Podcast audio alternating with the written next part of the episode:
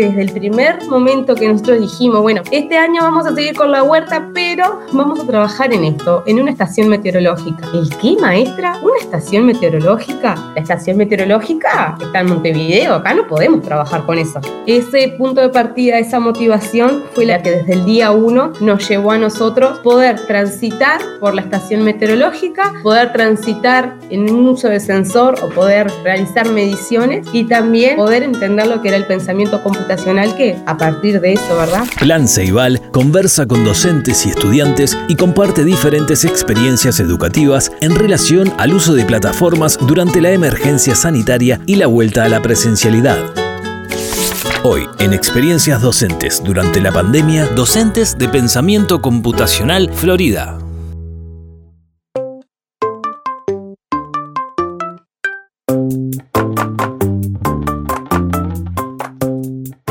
Tardes, estamos con Ernesto Martins, el mentor del proyecto de pensamiento computacional, este proyecto de escuelas de Florida, ¿sí? y también con Ana Laura Pérez, parte del equipo de pensamiento computacional. Ernesto.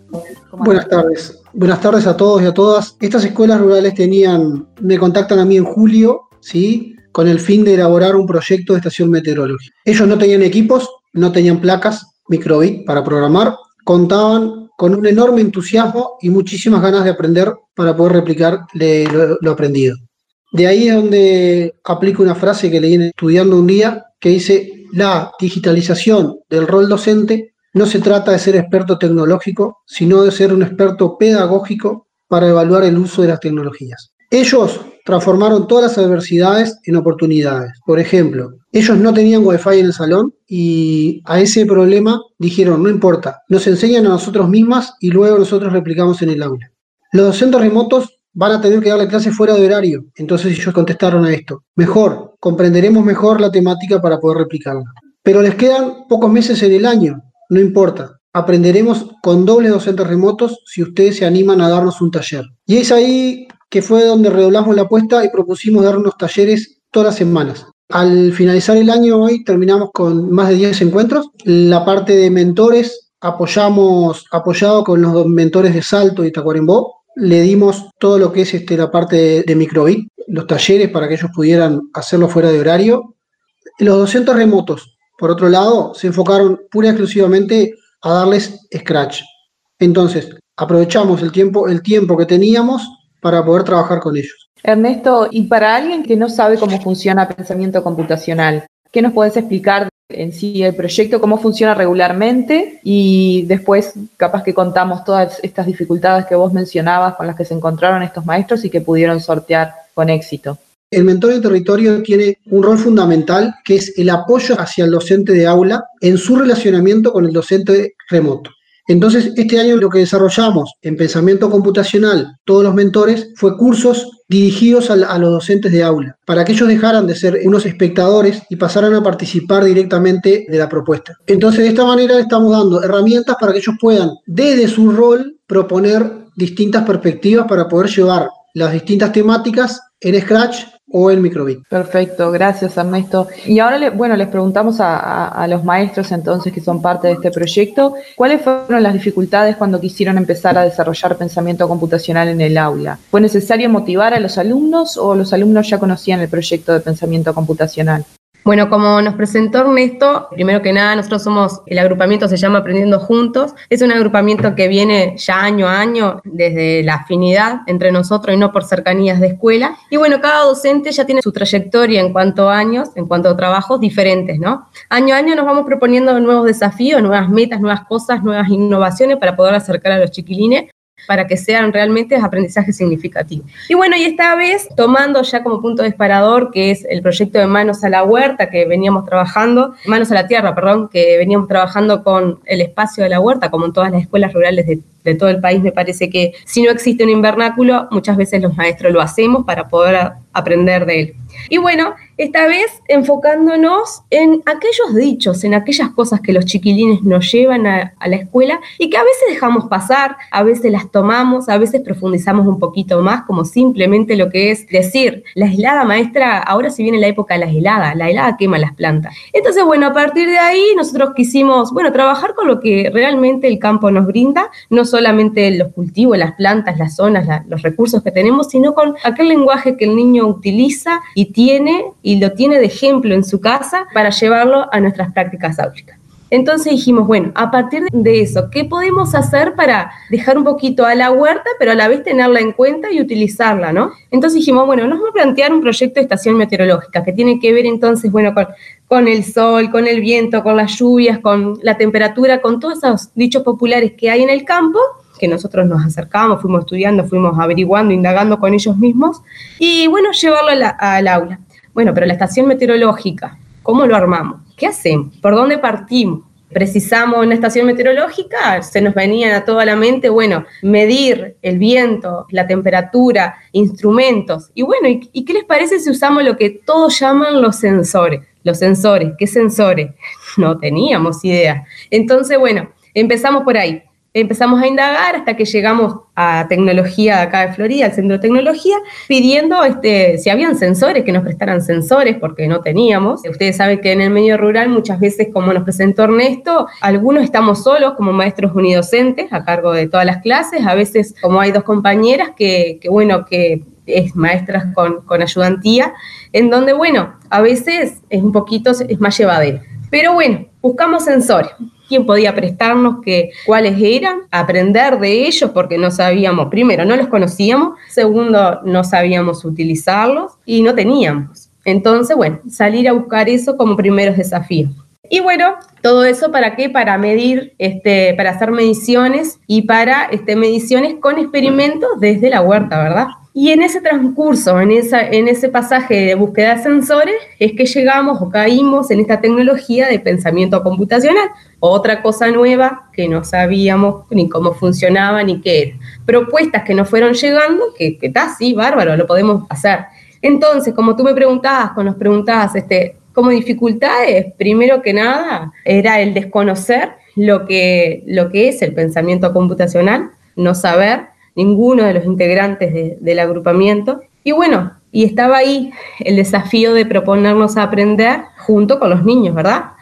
Que desde el primer momento que nosotros dijimos, bueno, este año vamos a seguir con la huerta, pero vamos a trabajar en esto, en una estación meteorológica. ¿El qué, maestra? ¿Una estación meteorológica? Pero la estación meteorológica está en Montevideo, acá no podemos trabajar con eso.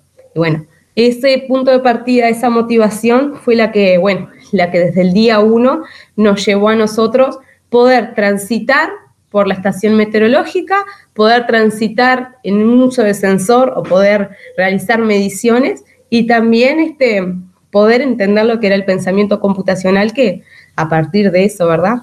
Y como vos mencionás, bueno, crearon una alianza ¿no? entre, entre escuelas rurales unidocentes de Florida. ¿Piensan que al momento de presentar el proyecto esto los favoreció? ¿Se sintieron cómodos trabajando en grupo? Nuestro desafío, bueno, es siempre trabajar en grupo, este, tratar de buscar una temática, tratar de profundizarla.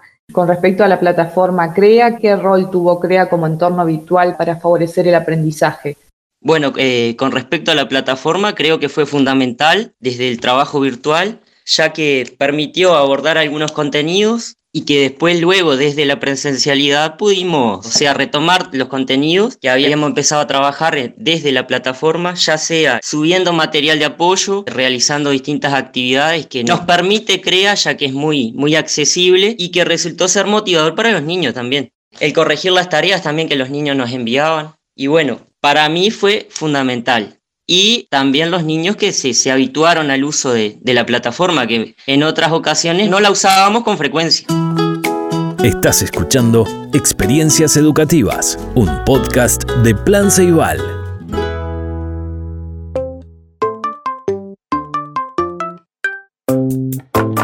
En cuanto a actores educativos, ¿qué actores educativos favorecieron al proyecto y cómo fue su participación? Bueno, dentro de los actores educativos fueron muchos, porque cuando comenzamos el proyecto eh, fue justo una visita de la maestra Cadder, Dinora Callafa, con Limber Santo, y fue ahí que empezamos con tecnología y después Virginia, seguimos por, ¿por qué otro?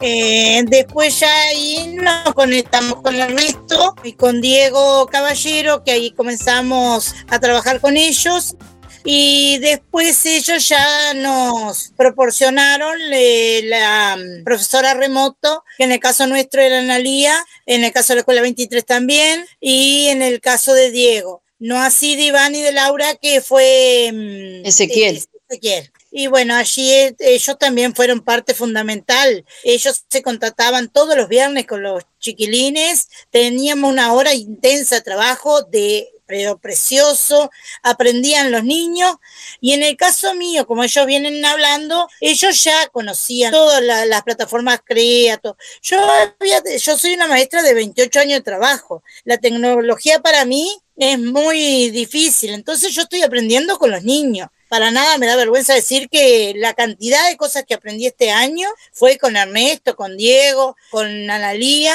y la cantidad que se trabajó. Yo quiero destacar la cantidad de cosas que se pudieron hacer con el pensamiento computacional. Bueno, como decía Virginia, yo quizás no tengo 28, pero tengo 24 años de trabajo y en realidad nos animamos porque hay maestros más jóvenes y más audaces que nosotros, que fueron los que nos dieron el puntapié inicial para decir, vamos a subirnos en este proyecto y entre todos lo sacamos adelante. Y había algunas tardes que nos juntábamos y bueno, ¿qué hacemos con este microbit? ¿Cómo programamos? Y al principio como que nos daba un poco de miedo poner un cablecito acá, poner un cablecito allá para programar y, y hacer funcionar el tema de medir la humedad y esas cosas. Y poco a poco nos fuimos armando de valor e incluso a mí me pasó que en la escuela un día yo le pregunté a, a Ezequiel con los chiquilines si podíamos usar cablecitos nada más que de corriente, nada más, no necesitábamos las, las pinzas y nada de eso, y logramos armar en forma mucho más casera y con lo que teníamos en la escuela, que en realidad pensamos que eso nada se podía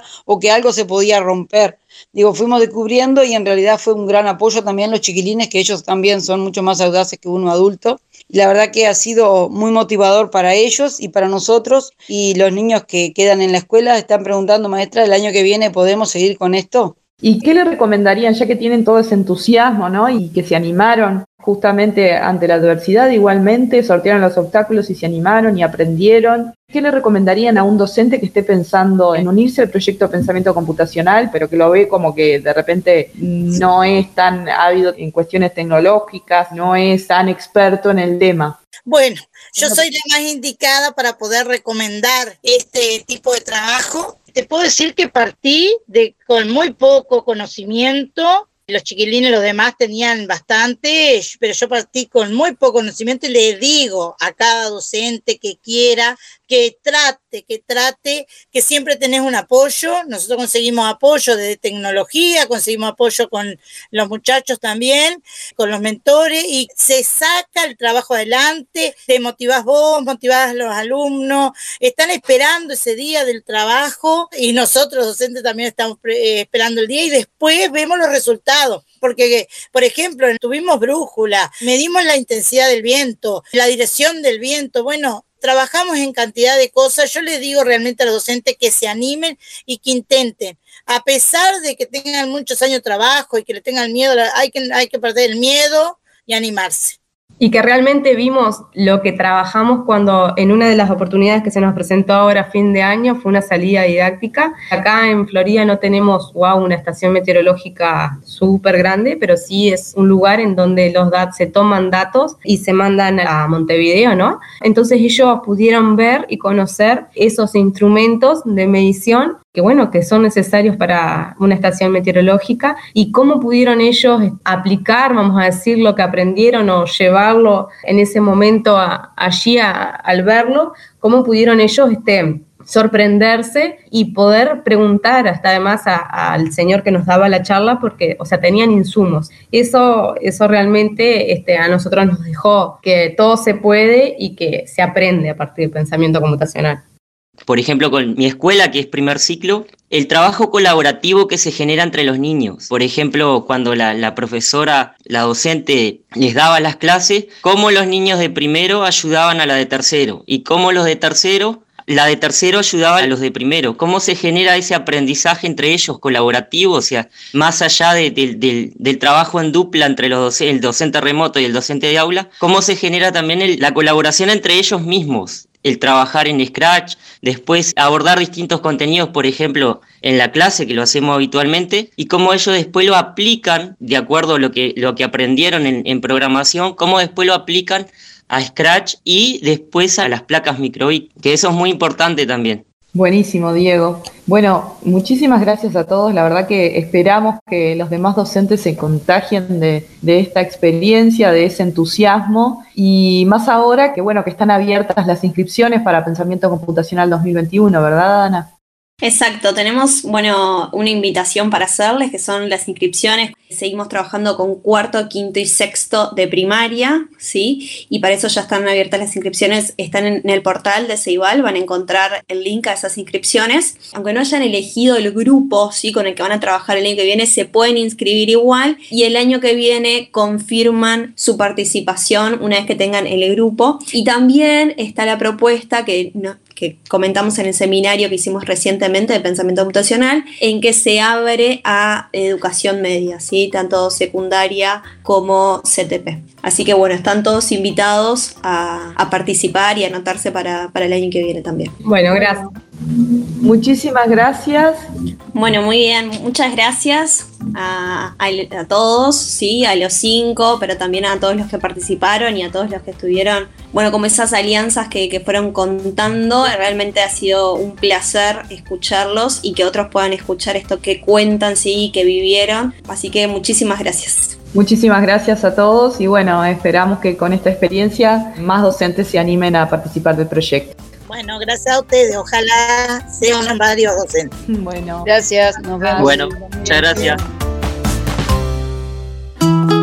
Entérate de todas las novedades de CREA y de Plan Ceibal a través de Facebook, Instagram y Twitter o en ceibal.edu.uy.